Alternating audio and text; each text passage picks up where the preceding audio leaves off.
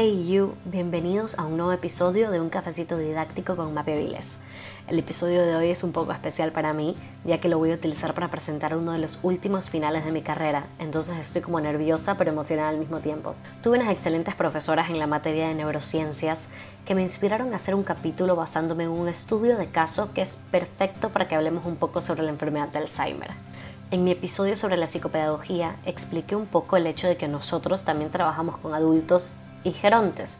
Y una de las cosas que hacemos es realizar evaluaciones neurocognitivas que le sirven de apoyo a los neurólogos para poder llegar a diagnósticos de deterioro cognitivo, de demencia o a un diagnóstico de un envejecimiento esperable. Y de esto sale este caso que es re interesante.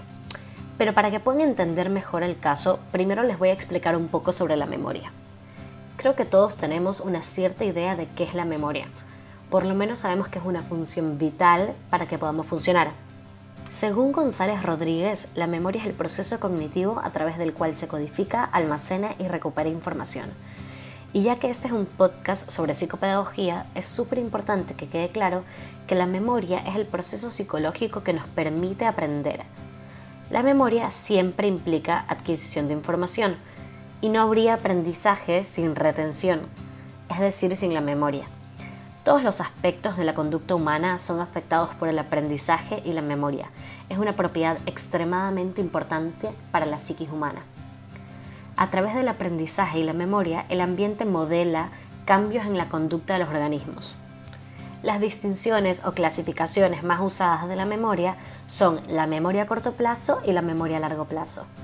La memoria a corto plazo o memoria de trabajo es el almacén de información que se mantiene por aproximadamente un minuto, por lo cual está fuertemente relacionada a otra función, la atención. Esta relación se da mediante el span atencional, que es básicamente la cantidad de información que se puede mantener en la memoria en el momento presente, es decir, que son aquellos elementos en los que podemos poner la luz de la atención en un momento dado. Por esto se sabe que la memoria de trabajo es un almacén transitorio de codificación rápida con capacidad limitada y de breve duración, en donde la información es analizada, interpretada y organizada. Lo importante a saber de la memoria a corto plazo es que es la que nos permite entender oraciones, asociar con el contexto y tomar decisiones en base a la información que está vigente.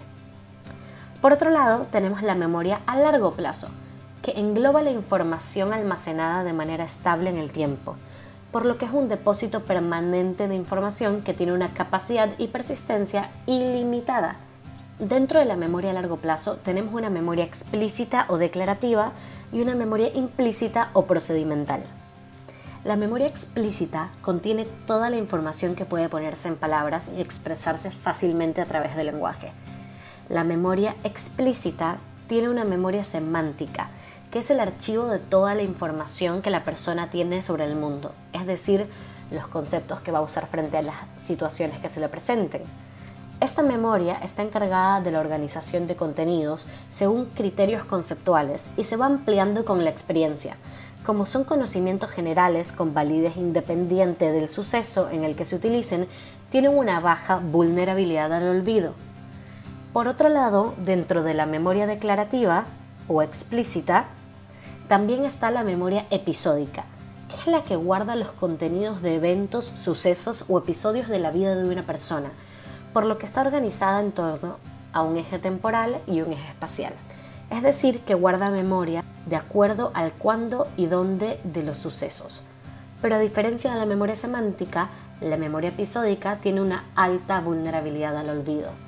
La memoria explícita depende del funcionamiento del lóbulo temporal del cerebro, pero más que nada depende de una estructura que se llama el hipocampo, cuya actividad está vinculada a la consolidación de la información en la memoria. Como dentro de la memoria a largo plazo hay una memoria explícita, también hay una memoria implícita, que también es llamada memoria procedimental, cuyos contenidos no pueden expresarse mediante lenguaje estos son los condicionamientos, los hábitos y las destrezas. La memoria procedimental está relacionada con habilidades motoras, que son más difíciles de expresar verbalmente. La memoria implícita depende de la actividad del cerebelo y de los ganglios basales. Endel Tulbin la llamaba sistema procedural y explicaba que al estar relacionado con habilidades motoras y aprendizaje asociativo, la adquisición de la información de la memoria implícita es gradual y se da por repetición. Muy bien, ahora que sabemos un poco sobre cómo funciona la memoria, les voy a contar de este caso. Vamos a hablar sobre Carlos, un ingeniero civil que se desempeña como profesor universitario hace más de 12 años. Carlos tiene 68 años Llega a la consulta traído por su mujer, Beatriz, quien tiene 63 y con la que ha estado casado por 40 años. Debido a que en la preentrevista, que es ese primer contacto con un paciente, la cual por lo general se da por teléfono, la esposa comenta que quiere ir porque su esposo está teniendo problemas con la memoria, se procede a tener una entrevista inicial en donde estén los dos. Ahora se darán cuenta por qué. De los comentarios de Carlos en la entrevista se puede sacar como datos relevantes que desde hace un par de años suele olvidar dónde dejó las llaves o olvidar lo que iba a hacer. Menciona que suele entrar a un cuarto y quedarse como en blanco y luego preguntarse ¿para qué viene acá? Pero el que no cree que hay un mayor problema más que se está poniendo viejo. Por otro lado, Beatriz afirma que Carlos constantemente le pregunta a dónde tenían que ir o qué hicieron el día anterior. En cuanto a esto, relata que han habido algunas ocasiones en las que no recuerda qué comió en el desayuno y que hay veces en que se olvida qué día de la semana es. Beatriz, entre risas nerviosas, cuenta sobre algunas ocasiones en las que tenían que ir en auto a algún lado y Carlos toma el camino erróneo. Asimismo, cuenta que uno de los amigos de su nieto, que es estudiante de Carlos, le ha contado que varias veces repite temas en clases pensando que no los había dado antes. Pero al mismo tiempo, Beatriz dice que su esposo tiene la memoria intacta en cuanto a su juventud, comentando que Carlos ama contarle a sus nietos sobre sus comienzos profesionales y sobre experiencias de su niñez. Creo que muchos habrán pensado lo mismo que yo. Esto me suena a los comienzos del Alzheimer y como en un diagnóstico de una enfermedad neurodegenerativa se trabaja de manera interdisciplinaria, se hace una derivación a un neurólogo, obvio de una manera delicada y sutil para no preocupar al paciente o sus familiares. Pero se les comenta que el neurólogo les va a pedir una evaluación neurocognitiva, por lo cual se agenda su siguiente cita en la que se procederá con la misma. Les voy a contar las pruebas que tomaría para un caso así pero no voy en, detalle sobre las técnicas. Si quieren saber un poco más de algunas técnicas en específico, me pueden dejar un comentario en mi Instagram, arroba un cafecito didáctico, para hablar sobre algunas técnicas en otro episodio. Dentro de la evaluación neurocognitiva que se va a realizar para apoyar al neurólogo en un diagnóstico, tomaría un ACR, un Boston Test, un Trail Making Test, un test de aprendizaje verbal de Rey, un test de figura de Rey, un token test y por último un INECO frontal screening. Algunos resultados de estos tests se podrían leer como indicios de un diagnóstico presuntivo de Alzheimer. Por ejemplo, en el ACR, que es una evaluación cognitiva que da indicios de mermas en diferentes funciones cognitivas, se puede encontrar un puntaje BLOM mayor a 3.5, lo cual indica una posible enfermedad de Alzheimer. Asimismo, en el REI verbal, Carlos podría mostrar alteraciones en la memoria a largo plazo.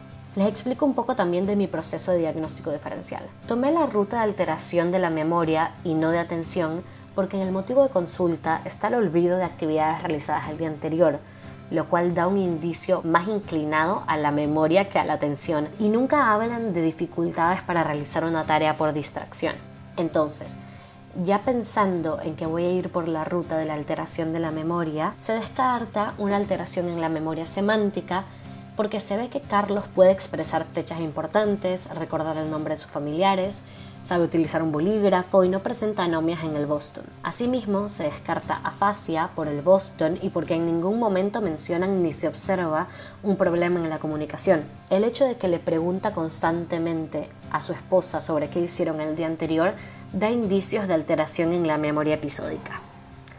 Todos los resultados que se obtengan, tanto las fortalezas como las debilidades, es decir, las funciones que el paciente presente conservadas o alteradas, y las observaciones conductuales que se ven o se conocen por las entrevistas, se entregan en un informe para el neurólogo. Y en un caso como este, lo más probable es que con una resonancia magnética, el neurólogo pueda encontrar una atrofia cerebral que es asociada a la enfermedad de Alzheimer y otras demencias, y junto a la evaluación neurocognitiva pueda llegar a un diagnóstico, por lo que luego nos rederivará al paciente para poder intervenir en mantener y rehabilitar las funciones cognitivas. Este caso nos ha servido para poder ver de primera mano los inicios de esta enfermedad neurodegenerativa. Como vimos que le pasaba a Carlos, es frecuente que en los inicios de la enfermedad las personas afectadas tengan dificultades o no puedan recordar lo que han tomado para desayunar, pero pueden explicar con detalle anécdotas o vivencias de su juventud. Esto tiene que ver, como decíamos, con el hecho de que el hipocampo sea una de las primeras estructuras en verse afectada por la enfermedad, y esta estructura es muy relevante en la formación de nuevos recuerdos. Así pues, podemos concluir que los primeros síntomas del Alzheimer están relacionados con la alteración de la memoria episódica. Y a medida que la enfermedad progresa, van apareciendo nuevos síntomas relacionados con otras formas de memoria y otras funciones cognitivas. Por ejemplo, la desorientación es otra consecuencia de la pérdida de capacidades para retener informaciones nuevas o cambiantes. Esto puede hacer que el enfermo se encuentre desorientado en el espacio o en el tiempo, ya que a la persona con Alzheimer cada vez le resulta más difícil integrar la información necesaria para procesar los cambios de día o de lugar, lo cual es algo que vimos le pasa a Carlos cuando tiene que ir a algún lugar en auto o por lo que no recuerda qué día es. A medida que la enfermedad avanza, la mayor gravedad de la alteración cognitiva será también responsable de la desorientación acerca de datos biográficos de la propia persona. Finalizamos este episodio concluyendo que la memoria está implicada en prácticamente todos nuestros actos cotidianos. La mayoría de las funciones cognitivas están mediatizadas de alguna forma por la memoria. Espero les haya gustado este episodio y si tienen alguna duda o comentario los leo en mi Instagram, arroba un cafecito didáctico. Nos vemos en un próximo episodio por este mismo canal. Chau chau.